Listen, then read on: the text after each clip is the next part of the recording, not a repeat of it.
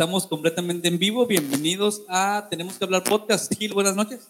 Buenas, buenas noches este, para Ulises y también para nuestro invitado. Tenemos hoy algo que nos habían estado pidiendo ya, ¿no? Este, información oficial sobre un tema que hemos estado hablando recurrentemente en el podcast, este, que es el COVID-19 y tenemos ahora pues, una autoridad en el tema. ¿no? Tenemos que hablar. Bienvenido, doctor Cristian Muñoz. Estamos muy contentos de tenerte o tenerlo aquí. Como nos conocemos ya de, de por otras tiempo, circunstancias, pero no sé de repente si de usted y de tú.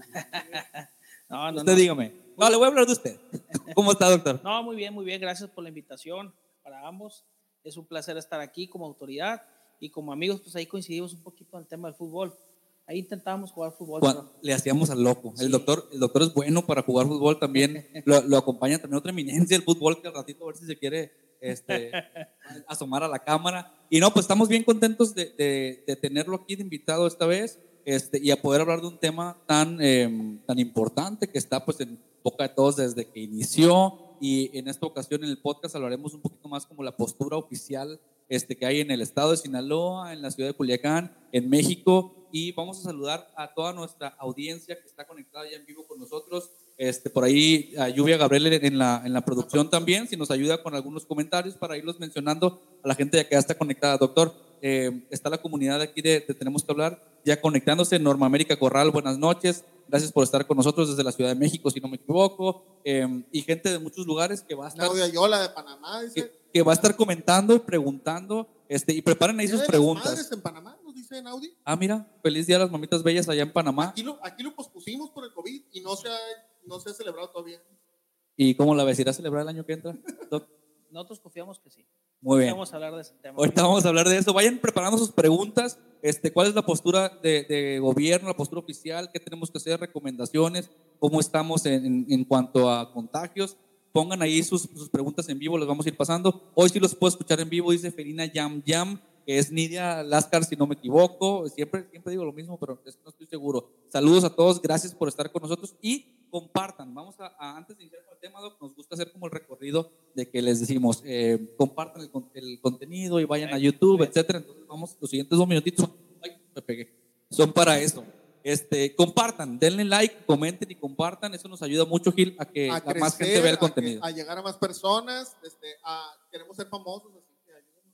Que ayúdenos. Hoy, Ulises quiere ser famoso. Ah, bueno, dice, Gil, vayan, así que comenten y compartan. También vayan con nosotros a tenemosquehablar.com.mx, donde tenemos información eh, eh, general, eh, datos, este, notas interesantes. Vayan a la página también. Mucho contenido tenemos que hablar. contenido. Vayan también a regalarnos su suscripción a YouTube. Ahí nos encuentran como tenemos que hablar podcast. Y este y todos los episodios los encuentran y los encontrarán en Spotify también. Hasta los que suenan mal. Hasta los que suenan Hasta mal, que perdónenos. Hemos ido mejorando, este, esperemos que no sea inconveniente, vayan y escúchenos. Y bueno, para entrar en materia, hoy nos acompaña el doctor Cristian Muñoz, es director de Prevención y Promoción de la Salud en Sinaloa. Eh, doctor, un, un poquito de su trabajo, ¿qué es lo que hacen día a día usted y su equipo? Mira, prácticamente esta dirección eh, es, yo le llamo que es la esencia o el alma de la Secretaría de Salud. La Secretaría de Salud eh, es una instancia donde trabajamos el tema de la prevención y la promoción a la salud y que es donde debemos de reforzar las medidas que estamos viendo actualmente porque es ahí donde está la clave para disminuir las enfermedades. Nosotros manejamos alrededor de 35 programas de manera directa a mi cargo, más otros 6 programas de promoción a la salud y por ahí el componente de epidemiología, que es muy importante para saber cómo está en el tema de enfermedades del estado de Sinaloa. Entonces, es una, es un área que el doctor Efraín Encinas Torres, nuestro secretario de salud, eh, me designó hace apenas un mes. Yo vengo trabajando en el gobierno iniciado Quirino Ordaz Coppel, estuve anteriormente como comisionado estatal de adicciones, pero a partir del mes de marzo, eh, del 19 de marzo específicamente, iniciamos con lo que es la pandemia. Me tocó trabajar en todo el año, lo, sigo trabajando en el tema de la pandemia y por ahí algunas herramientas que puedo mencionar y un poquito más adelante explicarles cómo hemos afrontado esta pandemia, pero también cómo nos ha enseñado a vivir de una manera diferente eh, ante la sociedad y con nuestros seres queridos. Este es un, un tema importante, Gil, porque vamos a empezar por ahí y habrá preguntas y, y sobre todo la parte medular del, del podcast de hoy es cómo lo estamos haciendo, qué hemos hecho mal, qué estamos haciendo ahorita y qué tenemos que hacer mejor. Pero esto que dice, lo que nos ha enseñado la, la pandemia, ¿no? En tema, no solo propiamente del coronavirus, sino como en conducta, en tema de higiene, en tema de, de, de contacto social, Gil. Sí, fíjese que hace poco yo escuchaba que el, el, el tema de la crisis que trajo, dicen por ahí que, que crisis siempre traen oportunidades, este, que la crisis que trajo todo este tema de la pandemia aceleró la ciencia, aceleró la tecnología, aceleró un montón de procesos de avances que íbamos a tener en, un, eh, que, que, hubieran tomado décadas, se, se concentraron en, en, un año, año y medio, este, y, y, que esos frutos se van a ver reflejados en adelante. También creo que en conciencia social, en, el tema de cuidar al otro, este, si bien yo sé que hay mucha gente que no, lo, que, no, que no son precisamente el mejor ejemplo de esto, pero creo que en otros sí, sí empieza a caber esa prudencia de decir, mira, si me siento mal, no voy a poner boca, si me siento, si veo esto, no voy a estar tocando todo lo que, todo lo que veo, mm. este, voy a cuidar, no voy a salir. Este, creo que sí nos, nos está dejando un montón. ¿Sí ha pasado esto, doctor? Como que un despertar de que hay que cuidarnos más en general. Mira, eh, lo que esta pandemia nos está dejando, además de, de algunas pérdidas de familiares, de algunas personas que es lo desafortunadamente mm. ya no están, eh, esta pandemia nos, nos ubicó a toda la sociedad en donde estábamos eh, parados. Prácticamente nos dijo, eh, tienes que cuidar tu alimentación, el autocuidado de la salud, la limpieza, la sana distancia, eh, no reuniones tan, tan periódicas, menos consumo de alcohol. Mm. Entonces, prácticamente como sociedad, esta pandemia desafortunadamente nos ubicó en el punto medio, en el punto cero de la vida, para que nosotros tuviéramos a bien valorar y realmente saber lo que tenemos en casa, lo que tenemos alrededor y cuál es nuestra función como, como seres humanos, ¿no? Como, como ciudadanos o individuos que estamos trabajando o que estudiamos o que somos hijos, que somos padres de familia, esposos. Y yo creo que desafortunadamente tuvo que pasar una pandemia a este nivel para que pudiéramos tener ese nivel de conciencia y sensibilización. E, esa es como que en la parte dentro de lo negativo, porque siempre que haya muerte será lamentable, ¿no? Y, hay, y hay miles, decenas de miles de fallecimientos en México y en todo el mundo. Pero si dentro de esta situación negativa le podemos ver lo positivo es este nuevo nivel de conciencia, de, conducta, de valorar lo que tenemos, a la familia, a los abuelitos, que la gente que está con, con temas de enfermedades crónico-degenerativas, como los diabéticos, los hipertensos, la obesidad, etcétera, es decir, oye, la próxima vez que me agarre, porque ya nos dimos cuenta que puede pasar, que me agarre mejor, ¿no? O sea, que me agarre en forma, mejor alimentado, más fuerte y también voy a ser consciente de que si estornudo, me lavo las manos, manipular dinero, doctor. El otro día este, fui a un, a un Oxxo a comprar unas cosas y, y, y vi, había fila como de cinco o seis personas antes que yo, todos pagaron con tarjeta. Entonces le digo a la, a la, señorita que me estaba atendiendo, oye, sí cambió mucho, ¿verdad? O sea, hay mucho menos pago con efectivo, claro. es uno de los efectos también. Sí, mira, el, el, punto positivo de la pandemia, además del autocuidado de la salud, es el reencuentro con uno mismo. Eh, las personas que hemos vivido el COVID dentro de casa, eh, lo vimos, lo vivimos y lo sentimos, ¿no? Entonces, nosotros como médicos y todo el personal salud, todo el personal de salud que desafortunadamente también se ha sacrificado, ha mm. trabajado, lo entiende perfectamente, inclusive mejor que yo, porque algunos están dentro de hospitales. A mí me tocó una etapa diferente que es el extramuros, como le llamamos nosotros. Pero en esta parte de lo positivo es cómo, qué aprendizaje tuve de toda esta pandemia, cómo como médico me tengo que preparar más, cómo como psicólogo tengo que reforzarme más, como enfermera, como químico, como todas esas personas que ahorita actualmente estamos en el, en el, en el pandero de la salud, se puede decir, ¿no? Entonces prácticamente nos, nos ayudó mucho también a la tecnología, que íbamos a pensar que ahora tomamos las clases en línea de maestría o, o, que nuestros hijos iban a tomar clases y que iban a estar otra vez con los abuelos haciendo tarea. que se podía trabajar en casa, ¿no? Porque era, era como que antes el patrón decía, hombre, ¿cómo lo voy a dejar que trabaje en su casa? No va a trabajar. No va a trabajar. O sea, ha sido un, switch, un cambio este, en muchas industrias, ¿no? sí. no, mira, esta pandemia ha tenido muchas facetas. La primera faceta fue el desconocimiento de la enfermedad. Eso fue lo más complicado. Porque nos agarró. Para todo el sector salud, ¿no? Es mundial. No estoy hablando de México, es mundial. Eh, el, el, el tema más complicado fue cuando empezamos a tratar la enfermedad.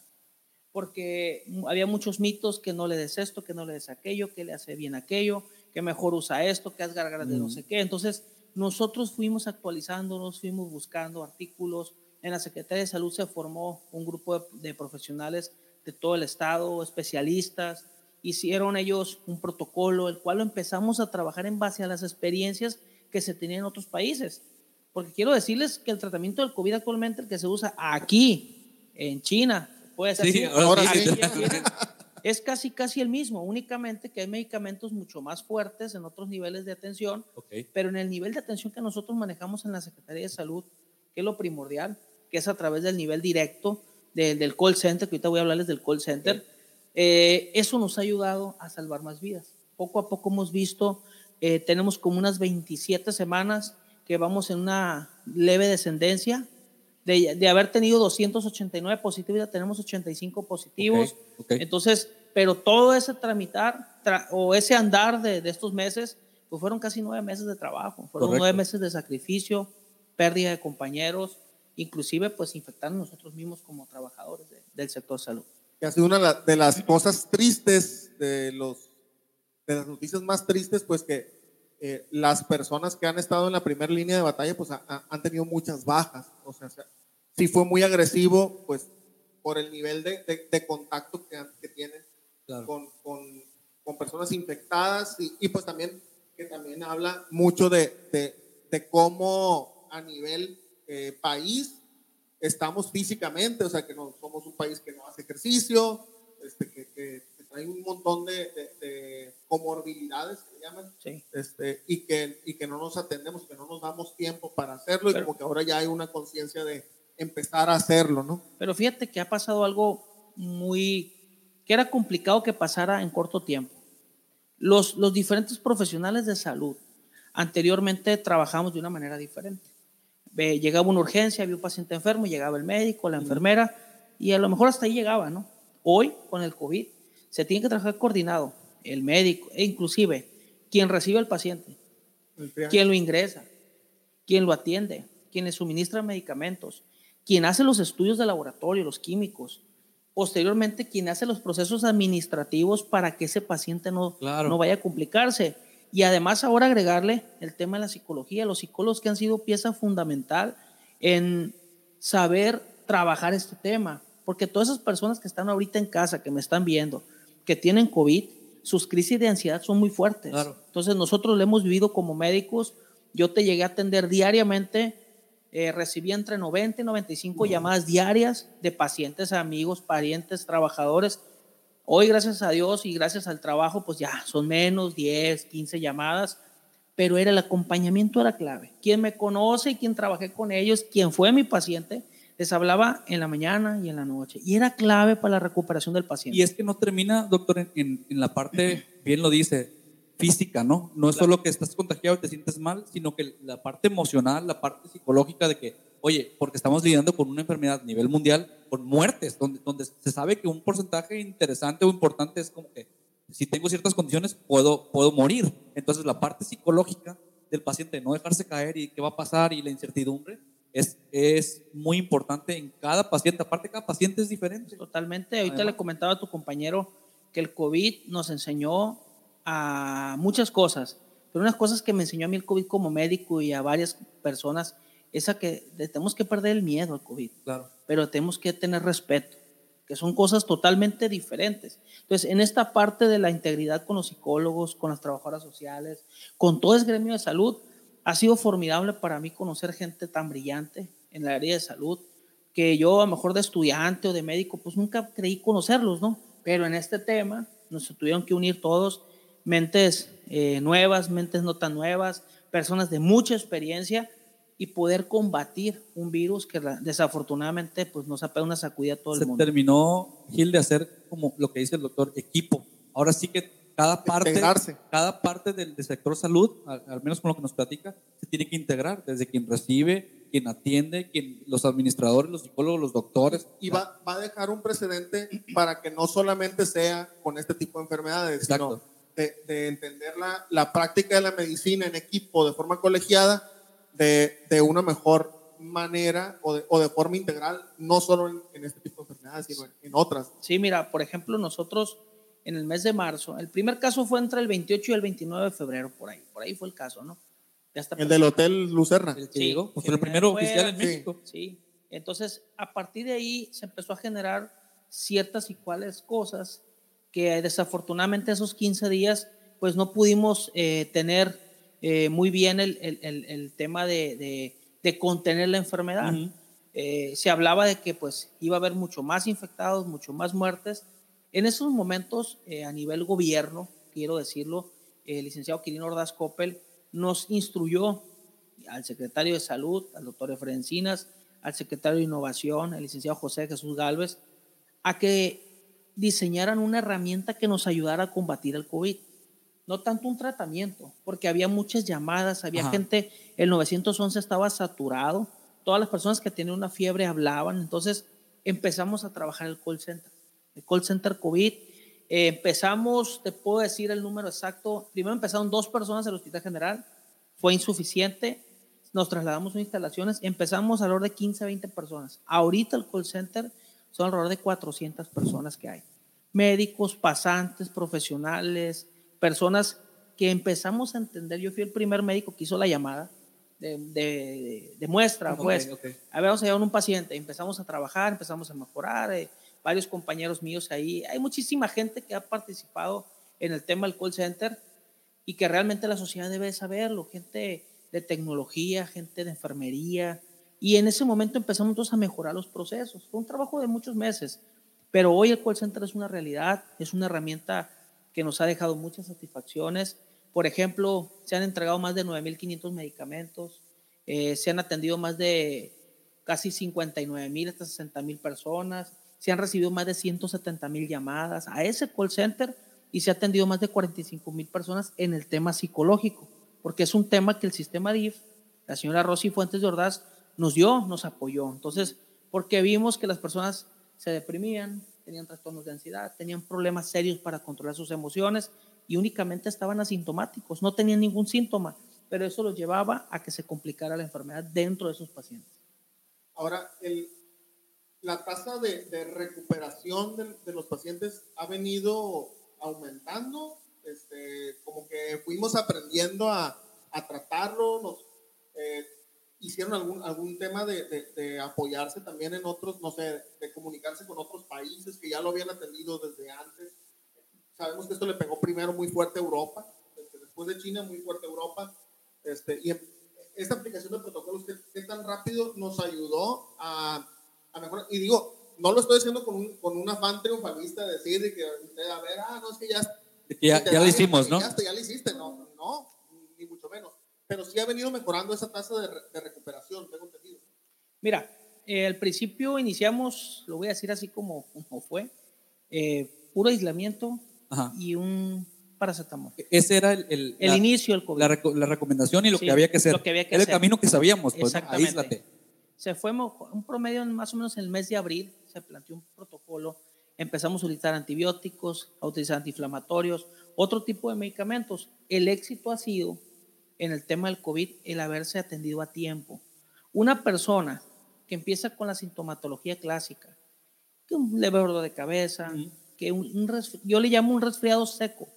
El resfriado seco es aquel que no tiene ese escurrimiento. Digo, en la, en, en la teología de la enfermedad no existe, ¿no? Okay. Es seco, o sea, te sientes como si estuvieras resfriado, pero no, pero no tienes. gripa. Okay. ¿sí? Para decirlo en forma abierta a la población. Empezó a tener pérdida del olfato, pérdida del gusto, ya empiezas a meterte con los signos y los síntomas del COVID. Ese es el momento idóneo, inclusive dos días antes de hacer una llamada y salvarte. ¿Qué es lo que pasaba? Pues no pasa nada, a lo mejor es un resfriadito. Entonces, ya cuando llegas al quinto o séptimo día y tienes una enfermedad crónica generativa, el paciente empezaba con dificultad respiratoria. Yo te lo digo por la experiencia vivida, yo he atendido más de 3.200 pacientes desde que empezó al día de hoy, por ejemplo. Y los que se han complicado es porque tardaron 7, 10 días en pedir ayuda. Ahorita la tasa de mortalidad disminuyó considerablemente, eh, ya no tenemos esa lista de 29, 30 muertes diarias, a veces hay 8, a veces 7, a veces 10, pero todas están relacionadas con diabetes, con hipertensión o con problemas de este tipo. Es decir, sí hay que tener claro, doctor, que, que el, que la población vulnerable sigue siendo la población vulnerable.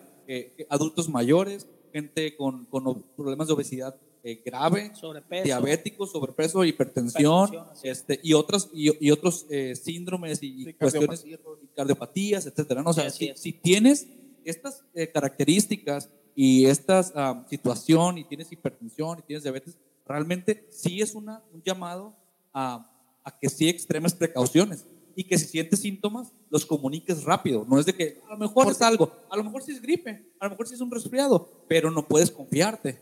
porque también, también pasó otra cosa, ¿no? que hubo como unas especies de campañas de desinformación, de que no, no, no, no vayas al doctor porque te van a matar o te van a...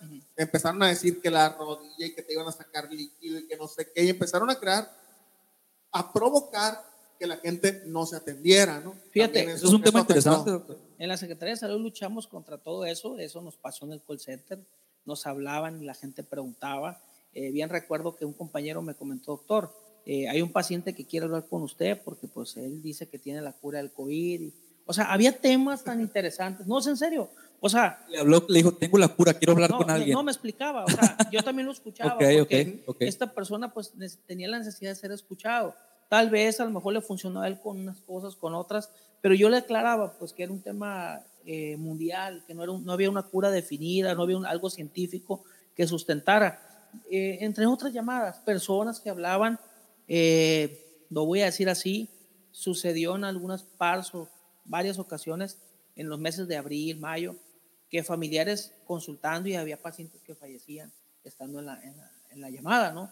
Era algo muy fuerte para nosotros porque Teníamos que saber eh, cómo orientar al familiar, cómo darle ese espacio a la persona, lo canalizábamos nosotros al psicólogo para que le ayudara a tranquilizarse. Entonces, de esa manera nosotros aprendimos, se puede decir que aprendimos, a, lo puedo decir, a garrotazos, eh, el tema del COVID, porque después en todo lo profesional, o sea, ya entramos en materia más, más práctica. Ahorita, afortunadamente, tenemos ya un tratamiento definido, qué lo complica, qué no lo complica cómo afrontarlo, quién va al hospital, quién no va al hospital. ¿Sí me explico? O sea, ¿quién es candidato a estar en un hospital o no? Un paciente que nos habla y que nos dice, tengo 97 de saturación, pero me quiero al hospital, ese paciente no puede ir al hospital.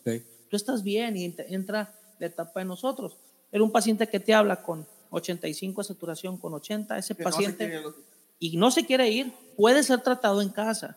hay, hay metodologías que nos permite mantenerlo con oxígeno, antiinflamatorios, pero no siempre, porque a veces el, COVID es muy traicionero. COVID de un día a otro puedes perder un familiar y ni cuenta te diste cuando lo perdiste. Ese es el problema. Es decir, eh, es, mucho un tema de conciencia, de decir, comunícate y, confía en lo que el personal de la salud te está diciendo. En este caso, vamos a leer algunos ya comentarios que tenemos aquí. Gracias a todos por, por, por, acompañarnos y saben que, digo, en este tema interesante nos gusta sobre todo si el, si el invitado nos está dando información tan valiosa pues creo que la gente lo, valora así, pero vamos a poner algunos comentarios. Jesús Ramón Juárez nos dice por ahí, siempre pendiente de nosotros, doctor Cristian, nosotros nos mandó medicamento para 100 usuarios en el centro de rehabilitación. Gracias a Dios, ninguna baja por esa atención oportuna. Es uno de los casos de, éxito, digamos, pues no, que se atiende a quien hace el llamado y, oye, tenemos esta situación acá y la Secretaría pues responde en ese Sí, mi amigo Juárez Lugo, eh, un chavo que actualmente se desempeña como trabajador de un UMK de la Secretaría ah, de Salud eh, un joven que, que, la verdad ha hecho un gran trabajo. Aquí el tema de los centros de rehabilitación para nosotros fue una sorpresa muy fuerte. Yo como comisionado en ese tiempo creí que íbamos a tener muchos decesos porque están ellos confinados. Afortunadamente actuaron de manera responsable. A partir del 19 de marzo cancelamos las visitas de familiares. Duraron ellos casi cinco a seis meses sin, visitas. visitas. Entonces, fue un tema de colapso, fue un tema complicado, pero afortunadamente tuvimos Desafortunadamente, ahí un compañero, un director por ahí se nos, se nos adelantó, a gran amigo Félix Oronia Prado, músico del, del Rosario, y que nos pesó mucho, pero fue una circunstancia muy complicada para, también para nosotros. Son, son como las historias que uno poco voltea a ver, por ejemplo, eh, lo que pasó en los centros de rehabilitación, en las cárceles también me imagino que, que fue todo un tema de, aplicación de protocolos y cómo con los saturados que están, ¿no? es, es, es, todo un, un tema, ¿no? Por ahí saludos también a Mario Madrid. Nos dice, es un profesional y muy humano, refiriéndose a Gil, yo creo. No, al doctor, Cristian. Mago Ibarra, que siempre está con nosotros, doctor. Le hace un comentario y una pregunta. Gil, no sé si quieras compartirla. Sí, dice, ¿qué tan confiables son los semáforos implementados por el gobierno federal para ver el estatus de cada estado? Dice, los datos que muestran los mandan diario el sector salud de cada estado. ¿Cómo se maneja este, este tema de los eh, datos? Para poder dar a conocer, el gobierno federal eh, nos implementa ciertas y cuáles herramientas. Aquí se evalúan ciertos y cuáles indicadores, desde los, de los nuevos positivos, de los pacientes internados, de las, de, los, de las defunciones, así como de los contagios, eh, los sospechosos. Todo eso ellos forman un algoritmo el cual nos, nos permite estar en ciertos y cuáles colores. Aquí el tema es que esta plataforma se actúa diariamente, es la plataforma del CISBER, que se informa a través de una plataforma que se va registrando todos los casos que entran a la Secretaría de Salud y a través de ello el gobierno federal nos emite un diagnóstico. Nosotros acabamos de regresar al, color naranja, se envió una aclaración. En Sinaloa, en, el estado de Sinaloa. Eh, pero enviamos una aclaración porque los contagios no han aumentado, los tenemos siempre en el rango entre 80 y 90 los contagios, se han mantenido, se ha mantenido a la baja el tema de las, de las eh, cuestión hospitalaria. Creo que tiene, mucho más que ver, también para, para hacer conciencia nosotros como, como población, tiene mucho más que ver con, la, con ese tema de ocupación hospitalaria que con que esté o no esté controlado. O sea, el tema de verde y, pensar en verde, este, pues creo que no, no debería estar ahorita en, nuestra, en nuestra cabeza, ¿no? Este, pero sí este, tiene más que ver con, con un tema de, oye, hay riesgo de que te enfermes y no haya cama para ti, o no hay riesgo de que te enfermes y, y, y, sí puedas tener esa atención. Mira, llegó el momento en que era una preocupación muy fuerte en las noches, eh, porque me tocó manejar el call center durante mucho tiempo. Ahorita hay compañeros eh, que la verdad se han fajado, la licenciada Clotilde, el doctor Urus Agassini, este, el licenciado Lourdes Armenta, que están todavía en el call center trabajando, esforzándose, hay un grupo de médicos compañeros pero tenemos el área de gestión de camas. En el área de gestión de camas, fíjate, qué tan importante era en la noche que tú gestionabas una cama a cierta cual institución y que te decían que no había cama. Y le hablabas, a, no, yo tampoco, y aquel tampoco, hasta que encontramos una cama para el paciente. Ahora, cuando pedían un respirador, e-, era más complicado. Claro. Afortunadamente hoy ya no tenemos ese problema, hay suficientes camas, creo que 1.400 camas activas, no tengo el número exacto, pero los respiradores cada vez es menos común el utilizarlos. ¿Por qué? Porque se fue aprendiendo con el comportamiento del virus. Actualmente los medicamentos ayudan un poco más y ahora pues que estamos un poco más cerca ya de la anhelada vacuna. Entonces vamos trabajando. Nosotros nuestro trabajo, la prevención y la promoción es enfocada a que la sociedad, las personas que nos están viendo, hagamos conciencia que el COVID no es un juego y que desafortunadamente estamos aprendiendo a vivir con el COVID, pero no hay que relajarnos, no hay que confiarnos. Porque ahorita vemos gente ya confiada que dice, ah, ya pasó, eh, ahorita viene la vacuna, pero en lo que esperas la vacuna, en lo que llena la vacuna, puedes enfermarte y puede haber complicaciones. Digo, eh, desde este espacio, desde, para que quede constancia, hemos sido muy críticos del tema de, ah, es que vamos a abrir todo y vamos a, este, a todo mundo a la calle otra vez. Y, o sea, no, no se trata de eso. Este, creo que sí, lo, lo que usted comenta es, tenemos que hacer conciencia, tenemos que hacer nuestra vida, porque también el, el, aspecto de que la economía funcione también es importante. Pues yo, yo la verdad, este, no quisiera estar en los zapatos o no, no hubiera deseado estar en los zapatos de quien tomó decisiones al respecto, porque creo que es algo muy complicado decidir entre el tema económico y entre el tema salud y entre un montón de cosas, porque tienes que hacer que todo funcione y tienes que salvar el mayor número de vidas.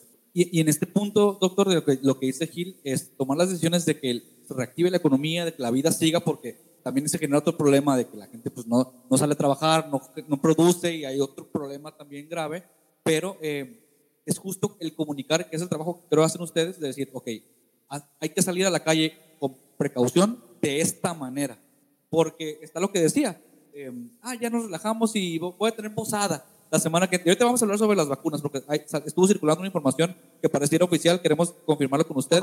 Este, pero eh, puede salir y tengo posada la semana que entra, pues ya está todo más tranquilo. Y, hacen, y, hay gente planeando, lo sabemos de primera mano, posadas de 20, 30 personas como si estuviera todo normal. es diferente que hagas, que hagas tu posada en, en, tu casa, tu cena familiar, con la gente que ya convives con las precauciones a que digas, ya, pues en, la cochera de quién nos vemos, vamos a ser 20, 30, y quién va a contratar, y quién va a preparar el pavo, y una fiesta como si no pasara nada, doctor. Eso es lo que escuchamos hoy en día. Sí, mira, ahí el punto este es que eh, yo lo vivo como médico, cuando se infecta una persona, entra en pánico toda la familia, ¿no?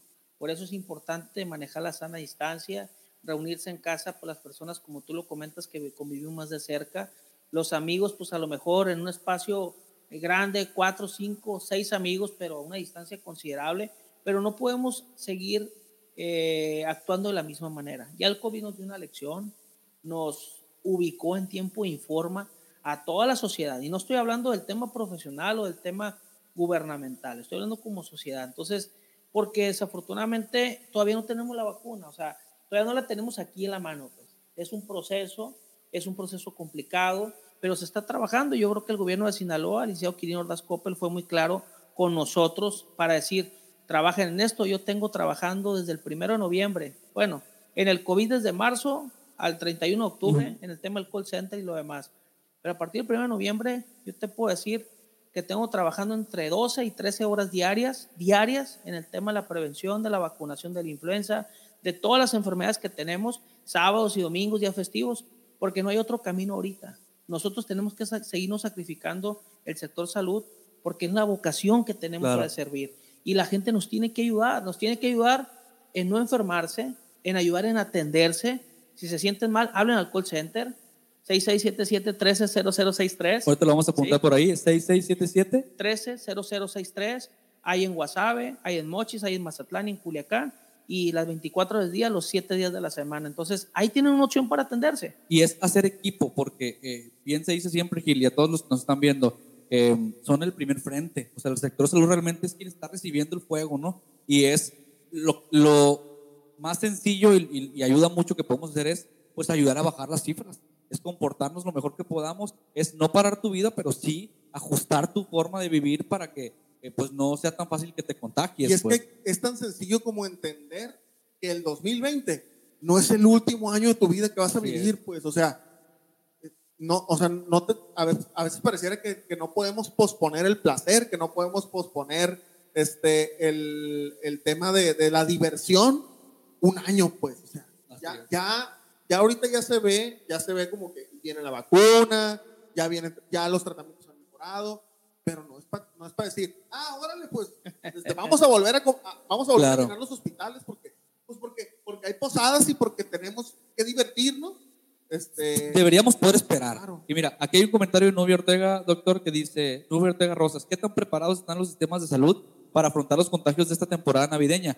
Porque el trabajo que ustedes hacen todos los días es de prevención. Ahorita nos decían, empezamos a las 5 de la mañana y ahorita terminamos hoy con el podcast. Fíjate qué curioso, porque Nubia es de Colombia, pero está interesada en, el tema de... Y se asemeja en toda Latinoamérica. Entonces, ¿qué tan preparados? Porque la gente va a salir desgraciadamente. Entonces, ¿qué va a pasar y cómo están preparados? Mira, nos preparamos mejorando el call center, número uno.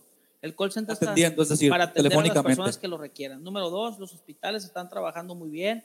El doctor Efraín Encina se ha preocupado porque los hospitales tengan las camas necesarias para atender a las personas, el personal necesario, y que ha sido una lucha titánica también, porque también más de la mitad del personal se fue por riesgo.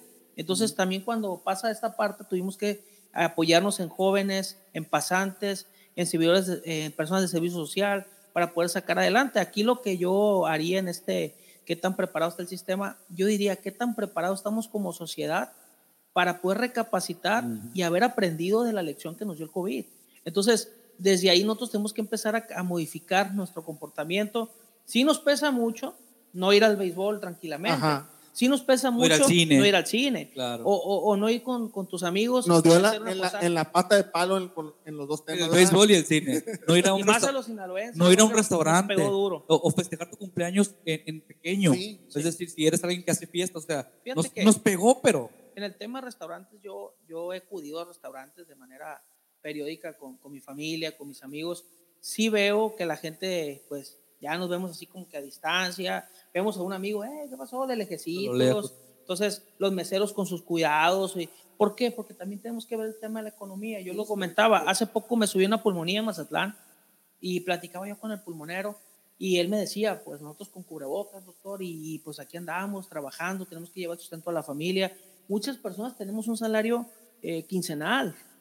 Correcto. Hay que salir a trabajar, muchos no. Muchos día a día. trabajan. Entonces, Yo creo que esa parte es la que tenemos que entender, poder consumir lo local, poder consumir lo que tenemos y poder ayudar a las personas, inclusive a la gente que, que vende los, los esquites, lo que tú quieras, pero con sana distancia. O sea, tenemos que aprender a ayudarnos, porque esto del COVID, creo yo que ya fue un año duro, no se ha acabado, tenemos que seguir trabajando para que esto Tenemos más preguntas, este, ahorita las vamos a ir pasando, Lluvia, para que nos ayudes a preparar y irlas escogiendo. Son muchas y ahora pues vamos, tenemos que elegir algunas que representen más o menos el sentir del público, ¿no? Muy buena. Dice ahí Olivia Castro, Gil. Le enviamos saludos además. Le enviamos saludos a la señora Olivia Castro Verdugo, mi señora madre. Muy activa y siempre, tenemos que hacer sus, siempre tenemos que hacer sus preguntas. O sea, es, una, es alguien que no podemos dejar de. Si no, no cenan. Claro. y, y además se tiene que eh, es, bien importante porque en este punto ella y yo hemos tenido así como mucho tema de discusión, porque de repente me manda una noticia y, le digo, mamá, eso no. Eso no, es oficial. No, es oficial, no le hagas caso, no te, no te espantes. Este, y aquí pregunta, ¿qué tan cierto es que a partir del día 10 de diciembre se empezará a aplicar la vacuna al personal médico y enfermeras que se encuentran en la primera línea y a personas mayores de 60 años? Mira, eh, hoy se presentó el Plan Nacional. Vamos a ponerlo.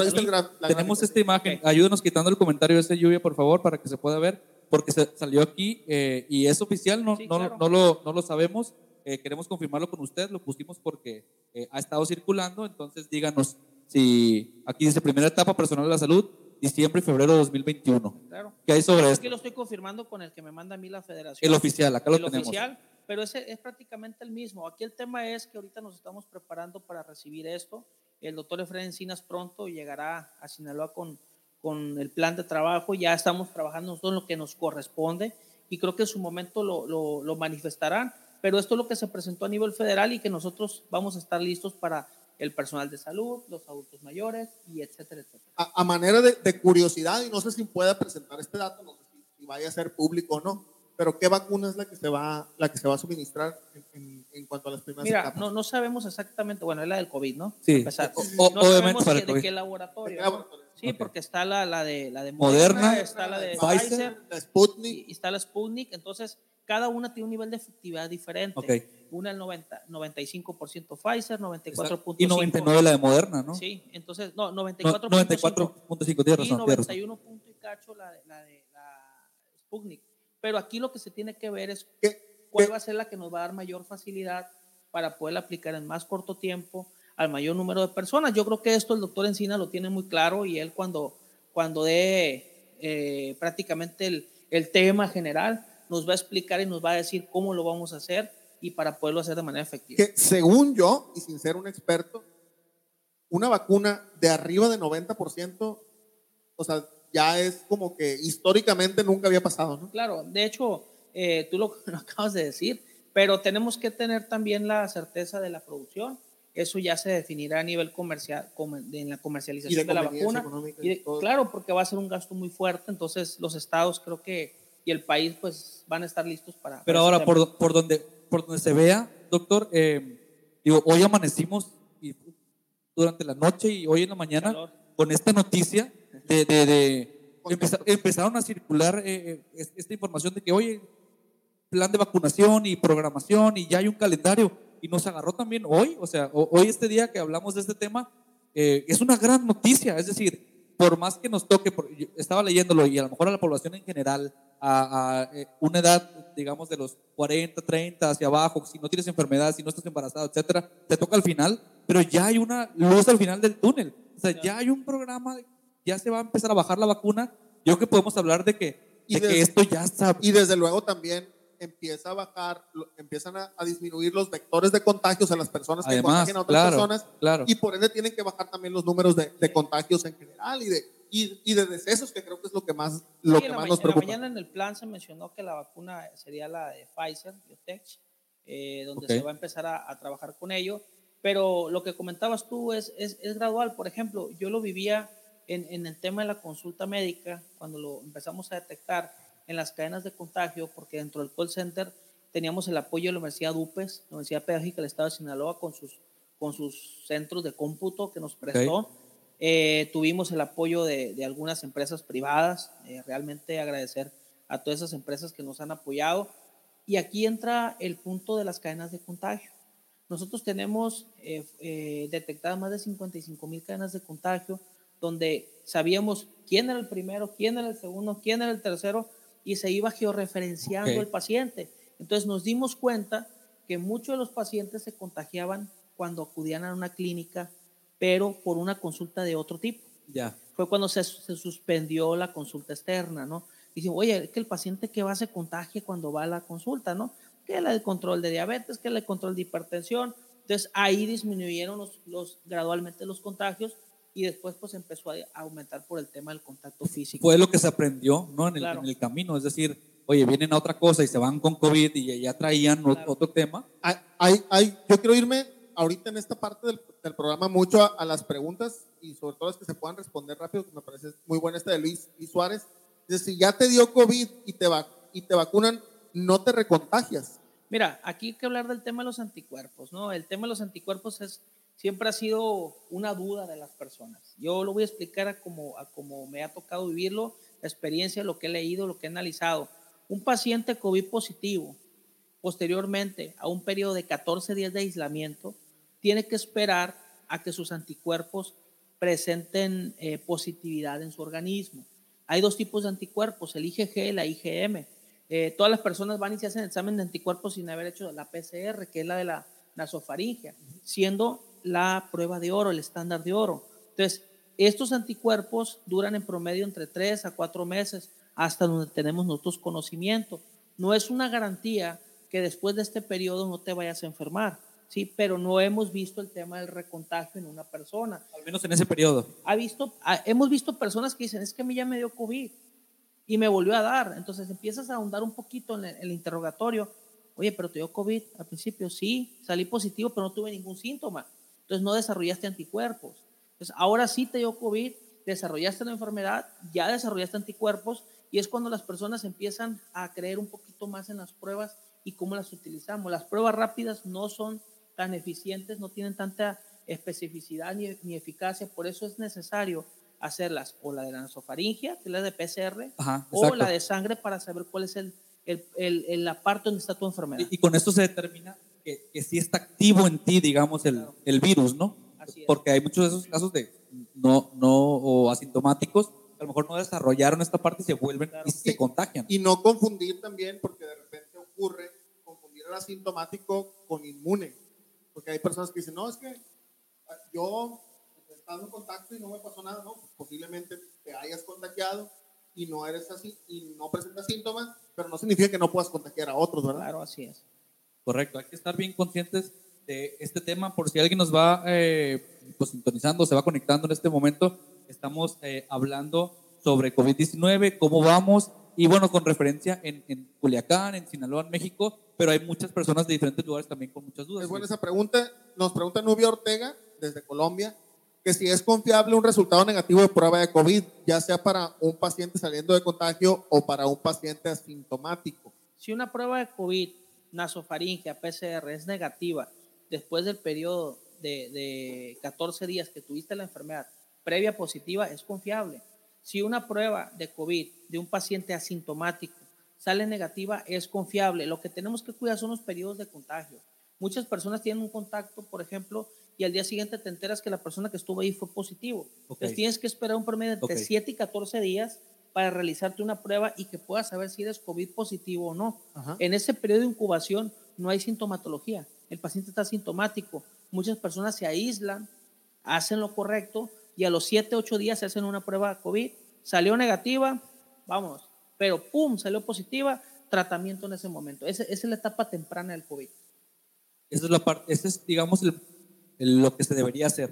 El deber ser. El, deber ser sería este. Perfecto, vamos a seguir leyendo algunos de sus eh, comentarios. Entonces, nada más reiterando, doctor, voy a quitar este comentario para poner un poquito la, la tablita y como decíamos, son, son buenas noticias porque pues ya lo que se publicó sí está alineado a, la información oficial. Es decir, va a haber un programa de vacunación, iniciando, y lo pusimos en pantalla, en diciembre para el personal de salud, después vendrá eh, más personal de la salud y personas de 60 años o más, luego vendrán personas de 50 a 59 años, que sigue siendo población vulnerable, después personas de 40 a 49 años y luego el resto de la población. Entonces, más o menos es el plan Eh, supongo que también podrá ir teniendo modificaciones en el camino, pero decíamos, Gil, o sea, ya hay, eh, ya, hay una, ya hay una vacuna, ya hay fechas, y bueno, preguntarle, doctor, volviendo un poquito también al tema del día, ¿cómo lo estamos haciendo? Lo quisimos poner así, lo estamos haciendo bien, sabemos que hay cosas que... Estamos y hablemos bien localmente, si quiere, para ejemplificar, que mucho se va a repetir en México y en Latinoamérica,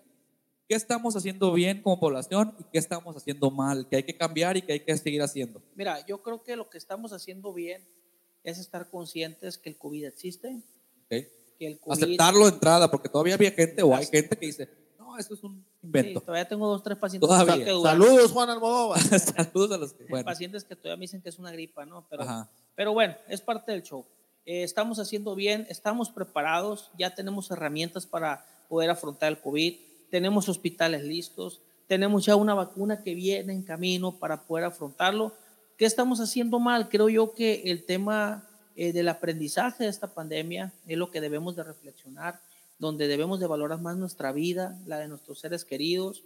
Viene Navidad, viene Año Nuevo, eh, buscar la manera de permanecer con esa distancia, buscar la manera de lo menos posible tener contacto con personas que sean sospechosas, porque uno mismo sabe, lo asintomático sí es algo riesgoso, pero una persona que trae fiebre, trae dolor de cabeza, es COVID hoy en día hasta no demostrarlo. No, o, o, así de sencillo. Uno, ahorita en redes sociales uno ve cuando una persona anda en fiesta y luego ves que anda en altata y luego ves que, pues, oye, no te acerques a, esa persona. No, es como un poquito rojo. Pues. Esta persona está en semáforo rojo para ti. sí. oye, sí, es persona en riesgo, ¿no? Pero aquí el tema es que debemos de también apoyar un poco la economía, a lo mejor para llevar cuidar, cuidar esa parte de la gente que trabaja al día, la gente que vive al día es complicado. Yo, yo lo he vivido con muchos compañeros que tienen familiares, que tienen taquerías, que tienen negocios, entonces hay que ayudarlos, pero también hay que ser responsables, ¿no? Y es que yo creo que a estas alturas, doctor, de que ya te llevamos, ¿cuántos meses son? Pues vamos cerca del año, pues no, pero empezamos en marzo, nueve, nueve meses, casi diez, este, a estas alturas ya no es, ok, paremos el mundo porque sí se, sí se detuvo, hubo, un periodo que se detuvo el mundo como película. Como Soy Leyenda, ¿no? Como en Soy Leyenda que salías y... sí, sí, en el centro, nosotros en el COVID, el call estaba en el centro y caminábamos del malecón hacia, hacia, el, hacia el call center, estaba solo. Desolado, ¿no? Solo, solo, no sabíamos, fíjate, llegó el momento que no sabíamos si era lunes, si era domingo, si era sábado. Sí, correcto. Íbamos a trabajar, a trabajar, a trabajar y, no identificábamos, fíjate, hasta ese grado llegamos. Sí, yo, perfecto, recuerda uno caminar de repente por zonas y sentir, oye, ciudad fantasma, no sé, si pasó. Pero digamos que a esas alturas ya estamos en donde se reactivó la vida de algún modo, pero muy distinto es hacer como que no pasa nada, ¿no? Entonces es, es ser, seguir siendo consciente, no decimos, ok, sí, en lo, eh, localmente hay béisbol y se tuvo un tiempo hace poco, y hay cine, y hay restaurantes, ok, eso no quiere decir que nos volvamos locos y, y, no guardemos distancia y, salgamos de fiesta cada vez y no llevemos cubrebocas y no nos lavemos las manos. O sea, es, es como, como decía usted al principio, eh, aprender a vivir con el COVID. Aquí, hay, una, hay una gran pregunta de Rocío Hurtado. Dice, los niños serán vacunados en la última fase. Eso significa que seguirán, digo, yo sé que no es su jurisdicción, su responsabilidad, pero seguirán eh, las clases a distancia. Mira, eh, nosotros hemos visto el tema de las Muy buena pregunta, Rocío, no gracias. somos los que tomamos la decisión, pero sí lo que damos la herramienta para que se tome una decisión. Eh, los niños, afortunadamente, ha sido el grupo de edad menos afectado de manera general. No hemos tenido una situación grave como otras enfermedades que tuvimos hace algunos años, pero yo creo que eso se va a ir midiendo respecto al, al nivel de contagio. Se va a ir midiendo y ya las autoridades competentes en conjunto con la Secretaría de Salud eh, podrán tomar una decisión para este tema. En ese tema, créeme que a todos nos ha afectado. yo, yo pues personalmente lo vivo. Mis hijos tienen nueve meses en Mazatlán con mis papás porque pues era imposible tener una persona externa en casa que nos ayudara con la escuela. Entonces tuve que mandárselos a mis papás, duramos casi 72 días sin verlos, fue muy complicado trabajar. Y además usted estando en la, línea de, fuego, ¿no? Entrando y saliendo de casa. Yo recuerdo bien ese día, fue un 4 de junio, eh, cuando mi esposa y yo nos hicimos la prueba para poder ir a verlos. O sea, nosotros en mayo hicimos la prueba para ir a verlos, negativo. Es más, el resultado me salió en la caseta de mármol. ahí, ahí me quedé parado con la computadora, pum, negativo en la otra me preparé. Dije, no, pues ¿para qué me voy hasta allá y salgo positivo y vas para atrás? En casa estábamos los dos, jueves para irnos a ver a mis hijos. eh, un leve descanso de viernes a domingo y a regresar. Este, y pum, salimos positivos los dos, juntos. Ella es química, trabaja en un hospital y, y por ende, pues, ¿qué pasó? En ese momento, créeme, que es bien complicado lo que te pasa, ¿no? Entonces, pero después empiezas a asimilar ciertas cosas, por eso es importante en las escuelas, imagínate los niños portadores y los maestros si hubieran enfermado, hubiera sido una cuestión, un caos total, ¿no? Entonces eso fue una buena fue, decisión. Fue, fue, una decisión muy acertada, Uh, Claro. de repente, digo, una decisión que implicó mucho sacrificio de parte de los padres, De todo el mundo. implicó sacrificio de parte de los maestros, porque también Claro. conozco maestros que han estado muy preocupados y que, y que les cambió su dinámica de vida Totalmente, totalmente. totalmente, ¿no? Y que ahora tienen que mandar 10 mil reportes al día y antes no lo hacían. Sin duda fue uno de los sectores que, de los que más se ha hablado, porque además la vida de los que somos papás, Fue el primer tema que tocó. el primer tema que tocamos, la vida de los papás gira en torno de- del, del- del ciclo escolar, ¿no? Entonces la verdad es que eso fue lo que nos cambió la vida a todos. Oye, los niños no van a la escuela, ¿eh? ¿Cómo le hago, no, con ellos? Pero bueno, hemos hablado sobre eso. Y hay una otra gran pregunta aquí de Nidia. Amigos, dice, si una persona no quiere esperar a que le toque su etapa de vacunación, ¿puede adquirir la vacuna en el sector privado? No ¿Hay, creo. información sobre esto, doctor? No, no lo se creo. puede.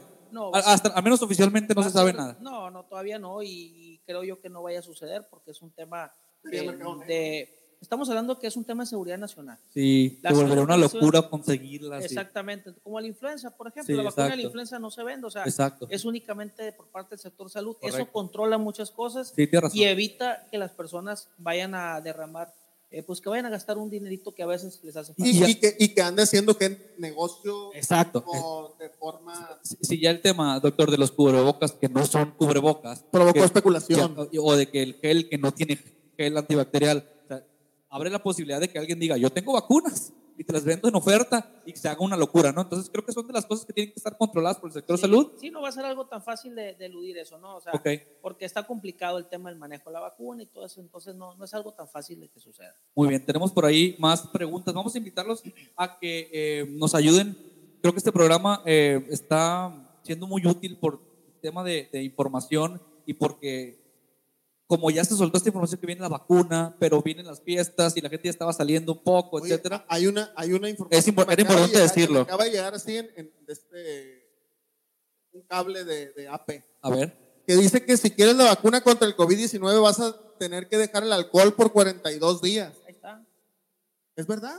El alcohol desafortunadamente nos activa ciertas y cuáles situaciones del organismo. Hemos visto que un paciente recuperado de COVID a la hora de salir del COVID quiere festejar, se ok. siente angustiado No se puede. y realmente eh, han tenido recaída los pacientes. Ok. No se han infectado, ¿no? No es de que Ok. se infecten, sino que el organismo queda muy débil y parece ser que hay por ahí un cortocircuito con el tema del sistema inmunológico. Órale. Y lo que se está evitando con estos 42 días, no lo he visto de manera oficial, pero lo, más o menos lo, lo entiendo, como que hay que dejar que la vacuna desarrolle sus anticuerpos y no evitar esa parte. Creo que por ahí va a haber muchos beneficios Vamos para a- muchas personas. Vamos a perder a muchos de nuestros grandes amigos. Pero con la Coca-Cola no hay problema. Por- se puede tener- seguir tomando refresco. No, está bien. Este, pues sí, ahí como, como comentario, gracias Lluvia por, por ponerlo ahí para toda la gente que lo está viendo. El coronavirus ha cambiado nuestras dinámicas y si antes la comunicación online con nuestros seres queridos era una opción, ahora se ha convertido en regla. Las familias que se mantienen distantes ahora se envían abrazos virtuales y las redes se ratifican como el principal escenario de socialización. Es uno de los ajustes que hemos tenido en nuestra vida, ¿no? La digitalización, los abrazos virtuales, las reuniones por Zoom y por otras plataformas. Dos veces. Está muy largo La, el la micrófono falta de. este, el, el que surjan programas como este, es decir, mucho esto ha cambiado, doctor. Pues ¿no? ve- veíamos nosotros las caricaturas de los supersónicos, acuerdan, y veíamos que era imposible, ¿no? Comunicarse en una televisión. Y ahora es lo más común. Ahora es lo más común hacer una videollamada. La videollamada. Eh, las reuniones que exacto. ahora tenemos nosotros, fíjate, lo que ayuda. Yo, por ejemplo, me voy a Escuina para trabajar, me voy a Mochis, me voy al Fuerte y estoy en una reunión por videollamada. O sea, puedo abarcar dos acciones. Así y, es. y eso ayuda a que la salud también mejore, ¿no? Eh, tengo una reunión con mi jefe, el doctor a veces me habla, me habla en el link, me, me reúno, traigo mis, mis audífonos y voy escuchando la carretera en lo que llego a mi destino, ¿no? Así es. Termina la reunión, por ejemplo, si tengo una reunión a las 10 de la mañana, pero yo tengo una actividad en Mazatlán a las 12 del día, me voy en la carretera con mi teléfono, cumplo con la reunión, número uno, por la sana distancia y por el teléfono, y número Correcto. dos, cumplo con mi actividad que tengo en otra área, ¿no? Entonces, eso ha ayudado a que nos estiremos un poquito más en el trabajo. Es, es correcto. Ahí tenemos otro, otro comentario, Gil.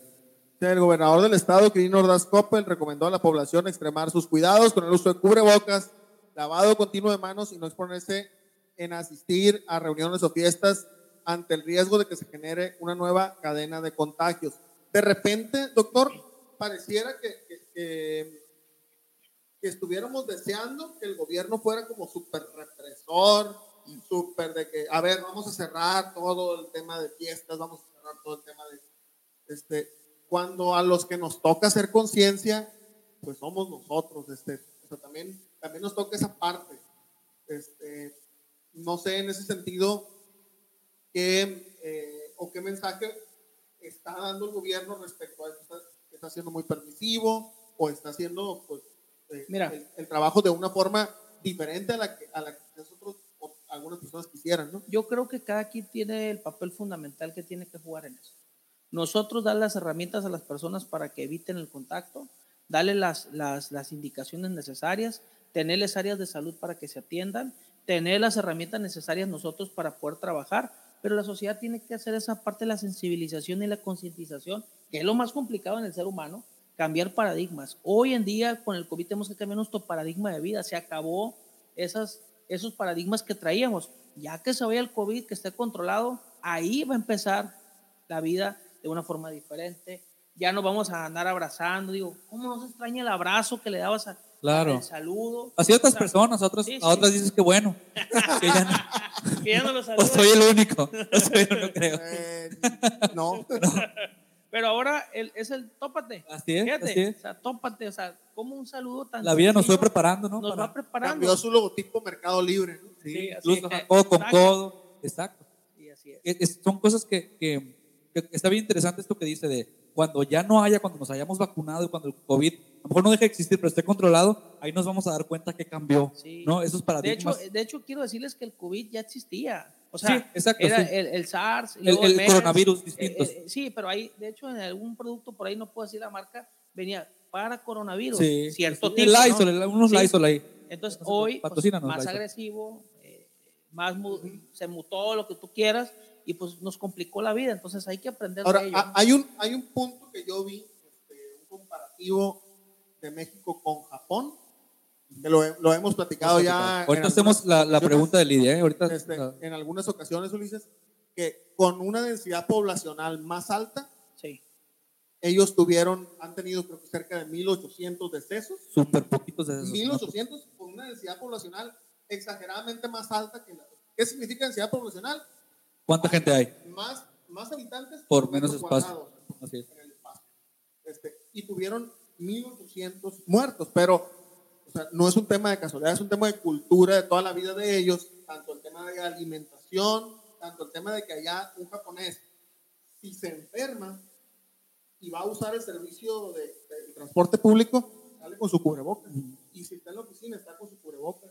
Y se está limpiando las manos, no desde que empezó el COVID, desde hace cientos de años. No se tocan, no se saludan, etcétera, ¿no? Mira, eh, aquí entra mucho el tema de la educación para la salud.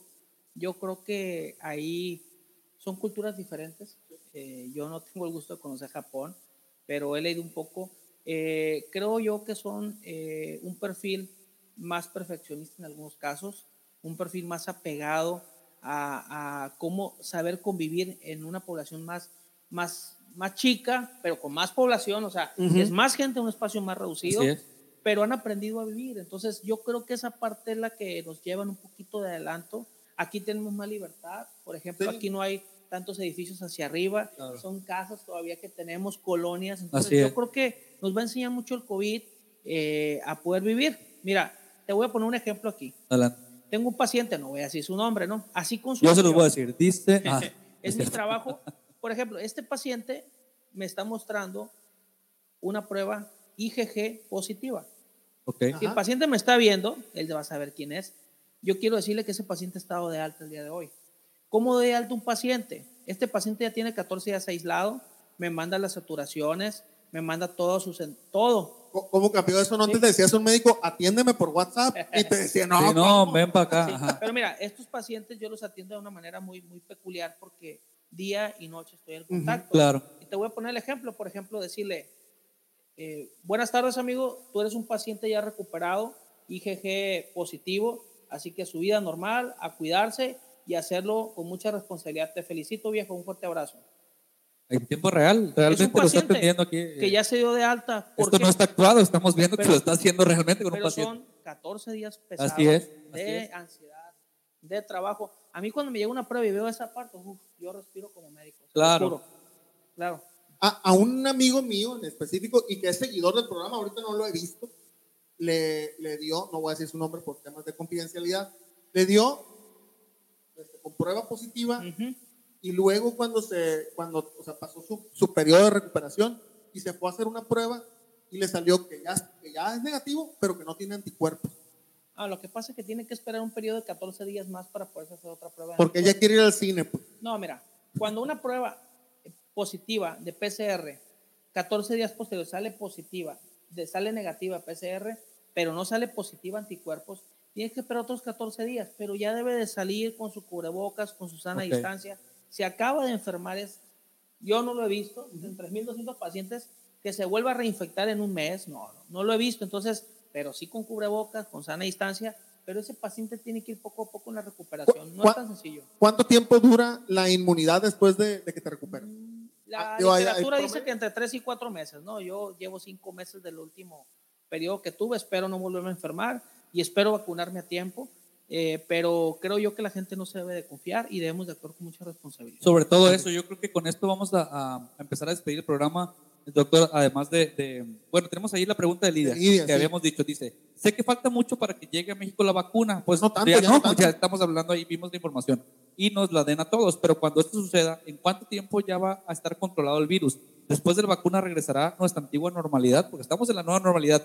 Yo, antes de que dé su respuesta, yo creo que el, el mundo y la vida cambió para siempre. La nueva normalidad se ajustará, pero eh, lo que dice ahí Lidia, vamos a regresar a lo que Mira, éramos antes. Como o, sociedad, lo tengo muy claro yo como, como, como ciudadano, como funcionario, tenemos que prepararnos para lo que venga.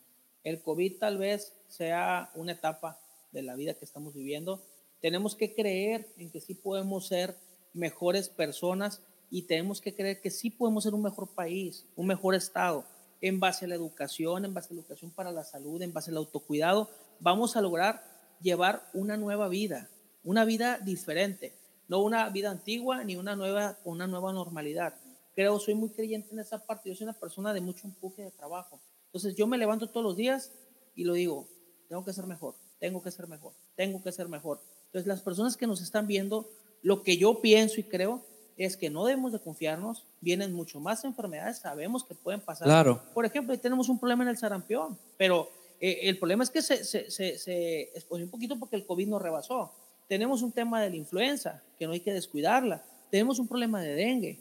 Tenemos un problema de tuberculosis. O sea, son enfermedades que están activas no, y además y que tenemos que tener cuidado. Y además que y va a ocurrir, digo, no quiero promoverlo ni pero va a ocurrir que contra, cuando lleguen las vacunas va a haber un sector de la población va a decir las vacunas no sirven. No me quiero vacunar. No me quiero vacunar, este, porque el, el tema de esto del sarampión lo provocó precisamente los movimientos antivacunas. Sí, mira, aquí lo que pasa es que eh, cada, debemos de respetar también las ideologías de las personas y cada quien es libre de decidir sobre ello, ¿no? Pero lo que nosotros la experiencia en el sector salud es, hay que vacunarse, hay que asistir al médico, hay que eh, ver la manera, la mejor manera positiva de hacer las cosas Mira, aquí el paciente me risa. Muchas gracias, doctor. Listo, ahí está contestando. ¿Sí? No, pues ya, ya está contento, ya Juan quiere ir al Pérez, no, no es cierto. No es cierto. está contento y, y, eso es muy válido. Claro. Pero sí es. Grandes así, noticias, grandes noticias claro, para él, ¿no? Es importante. No, para él le resuelves la vida. Y su familia. En este momento familia. una persona está claro, contenta. Claro, claro. Eso es la parte que debemos de buscar y no la contraparte, ¿no?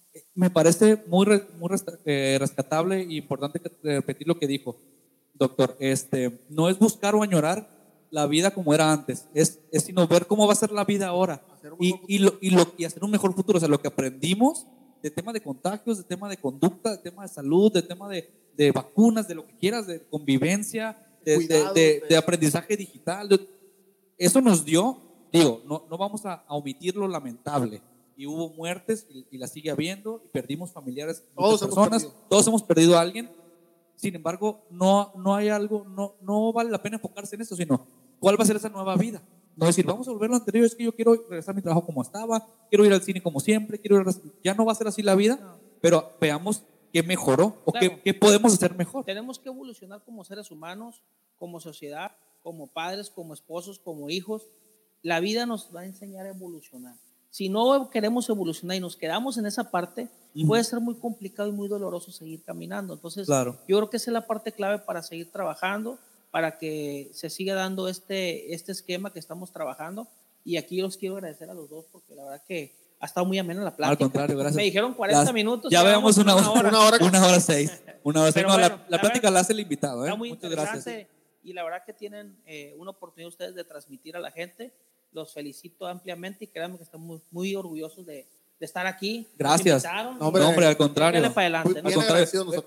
por ahí, Lluvia, por favor, el comentario que pusiste al final. Este, hagamos no una nueva, sino una mejor normalidad. Claro. Creo que esa es la invitación. Y antes de, de agradecerle nuevamente, doctor, que haya estado con nosotros, pedirle recomendaciones para, para el público que nos está viendo, que aplican tanto en Culiacán, Sinaloa de México y en toda Latinoamérica y el mundo. Recomendaciones muy puntuales. eh, qué no hacer o qué sí hacer, eh, además de ya nos dijo cómo hay que tomarlo, ¿no? Este aprendizaje, para que terminemos lo mejor posible este año. Las fiestas, las posadas, algo sobre Mira, aquí es, aquí es muy importante la sana distancia, usar el cubrebocas diariamente, usar el gel, tener la conciencia de lo que estamos viviendo, principalmente, y sobre todo eh, cambiar ese paradigma de vida que, que llevábamos. Creo que va a ser importante eh, poderlo hacer y también pues eh, comprender también a las personas que viven de, de- del vender un producto, consumirles. consumirles de manera responsable, no criticarlos, mira, tiene un colón, bueno, bájate, ¿sabes qué? Ordénense, vamos haciendo eso, Claro. respetar las reglas que, que están implementadas y eso nos va a llevar a que seamos una mejor sociedad. La verdad que estoy contento. Ahorita por ahí vi un comentario de mi señora madre que está en Mazatlán. Ah, le mandamos un saludo a. Mazatlán, a todos los amigos de Mazatlán. Ni modo que no diga que, que quiera a su hijo. ¿Eh? Aquí están Ahí presentes. está la mamá. No Ahí estuvo mi mamá. Mamá, ¿qué onda? Estás fallando, nomás faltaste tú. Ahí deben de estar mis tres niños viéndome. Excelente, saludos Sé que a son ellos. fans míos y, y Excelente. de hecho mi hija hace días me habló eh, un tantito angustiada, quería que ya acabara el COVID. Sí, Me dice, ¿cuándo va a acabar el COVID, papá? Y es una plática que tengo cada semana con ellos, cada vez que voy a verlos. claro. Pero es ¿Cuántos años parte- tiene? eh, mi hija tiene nueve. Cristian tiene doce y este, Emiliano tiene cinco. Entonces, Pues todos. los tres tienen dudas, pero Sí, dudas, claro. fíjate, qué, qué interesante, no tienen dudas a veces de temas eh, complicados, otro tipo de temas. Qué ¿no? bueno. No, es el COVID. Claro, Les claro. preocupa ahorita porque no pueden salir a jugar, Claro. porque no pueden ir a la escuela, Claro. porque no pueden ver a sus papás. Entonces, eso, eso es complicado. Les Sí, mandamos un saludo a ellos. Ahí está, dice Carmen Beatriz Madrid. Gracias, Higo. Excelente información. y orientación. Saludos, gracias por estarnos viendo. Comparto eso también, doctor, que, que dice de sus, de sus hijos. Yo tengo una hija de, de 8 también. Y hoy en la mañana empezó a circular la información de las, de las vacunas ya. Y, y eh, híjole, me, cuesta, me va a costar trabajo decirlo, pero eh, es- escuchó y, y preguntó, ¿qué, ¿qué? Dice, ya va a ver. Y, y, se, y empezó a llorar.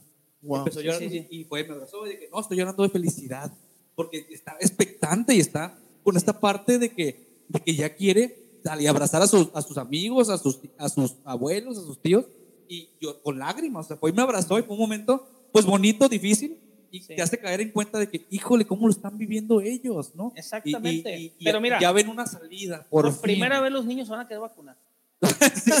Sí. Oye, que es Sí, es curioso. eso. Oye, Sí, ¿y le vas a tener miedo a la... A la, a la- No. no, Vacúname, sí. Es- Esto es de lo más destacable, yo creo que del tema, Sí. doctor, ¿no? Y Cuando da- los dar niños- buenas noticias. Cuando los niños tienen conciencia y los adultos les hacemos caso, el mundo va a cambiar. Wow. Porque Totalmente. un niño tiene mayor conciencia que un adulto. Totalmente. Un niño, no me abraces, no me toques, Sí. hazte para allá. Claro. Y nosotros somos ahí, parece que vamos. Entonces, Claro. los niños hay que aprender mucho de ellos. Y hay que incluirlos en las conversaciones.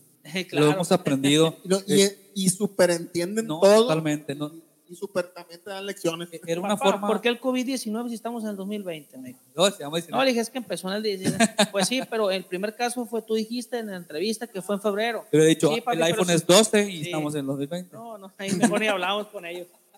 Sí, Oye, tenemos un, un obsequio para nuestro Sí, invitado. doctor, agradeciéndole a, a nuestros invitados ahora que son presenciales, la gente sabe eh, pues que esto es una nueva etapa del, del- del programa, lo hacíamos siempre a distancia, ahora pues ya estamos en este estudio, hemos tenido la fortuna de ir creciendo en el podcast y en la agencia y nos gusta pues darles un detallito, eh, la, la taza oficial del, del programa. Le vamos a pedir que la abra para que la muestre, yo le digo el, el micrófono Y pues es un detalle nada más para que se tome su, su cafecito, su bebida de preferencia. Ahí viene en nuestras redes sociales toda la información y ahorita nos vamos a tomar una foto. Y pues bueno, para que, para que se acuerde, ojalá la haya pasado bien en el, en el programa. Y eh, pues este es, su, este es su podcast, este es su espacio.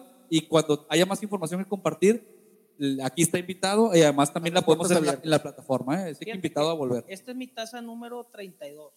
Yo colecciono tazas. Ah, Excelente. Eh, 32, de diferentes tipos, ¿no? Ajá. Este, aparte le voy a la América, digo, sin, Sí. sin- sin decir lo que Digo, nadie es perfecto. Tengo mi No, no, ¿qué pasó? ¿no? ¿Qué pasó? Yo sé que es americanista mi compañero. Lo- Portamos la, la camisa de, de, de la América en, el equipo de donde jugamos en Mazatlán. Sí, pero Ok, esta sociedad está corriendo riesgos enormes, Ulises. no, un abrazo para todos los A aficionados. todos, y todos. los, le voy al fútbol. y todos los A los compañeros Pumas, que sobre le van todo a los. Pumas, a Chivas. Sí. Para mí es algo formidable el tema del deporte. Claro. Y voy a conservar con mucho gusto esta taza. Taza y 32, Este, me voy a tomar una foto para subirla al Face. Ahí nos etiqueta, ahí vienen nuestras redes sociales, arroba, tenemos que hablar, ahorita vamos a dar un repasón de todo eso. Doctor, muchas gracias.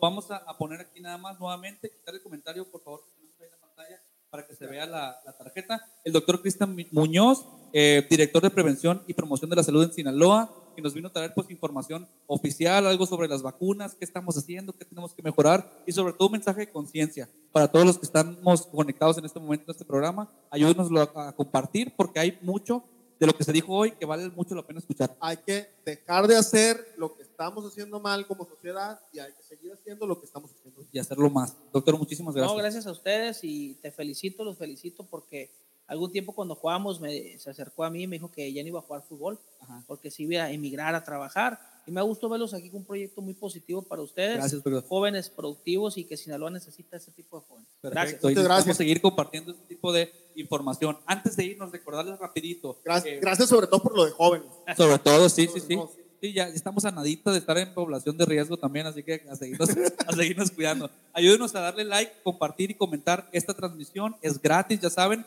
Síganos en Instagram, arroba tenemos que hablar MX. En el portal de www.tenemosquehablar.com.mx hay mucha información. Todos los episodios los encuentran en Spotify. Spotify. Por si los quieren oír en audio, como el doctor que agarra carretera, ahí nos encuentran en Spotify. Están todos los episodios, menos este que estamos en vivo, pero estará ahí. Y también nos pueden seguir y darnos su suscripción en Tenemos que hablar podcast en YouTube. También agradecerles rapidito, Gil, a nuestros patrocinadores, iniciando con Ibis. Hotel. Ibis Culiacán, muchísimas es. gracias, patrocinador fiel de. Gracias y también a nuestros amigos de Cedifarma que están con nosotros en cada una edición. de las cadenas eh, más importantes de farmacias a nivel Culiacán.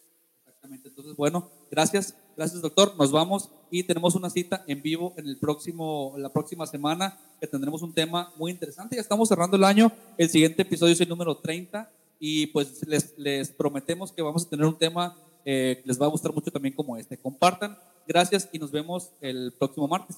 Nos vamos a tomar foto eh, fuera del aire. Ahorita, ahorita vienen y nos la toman. Gracias, cuídense mucho, eh, cuiden a su familia. Hasta la próxima.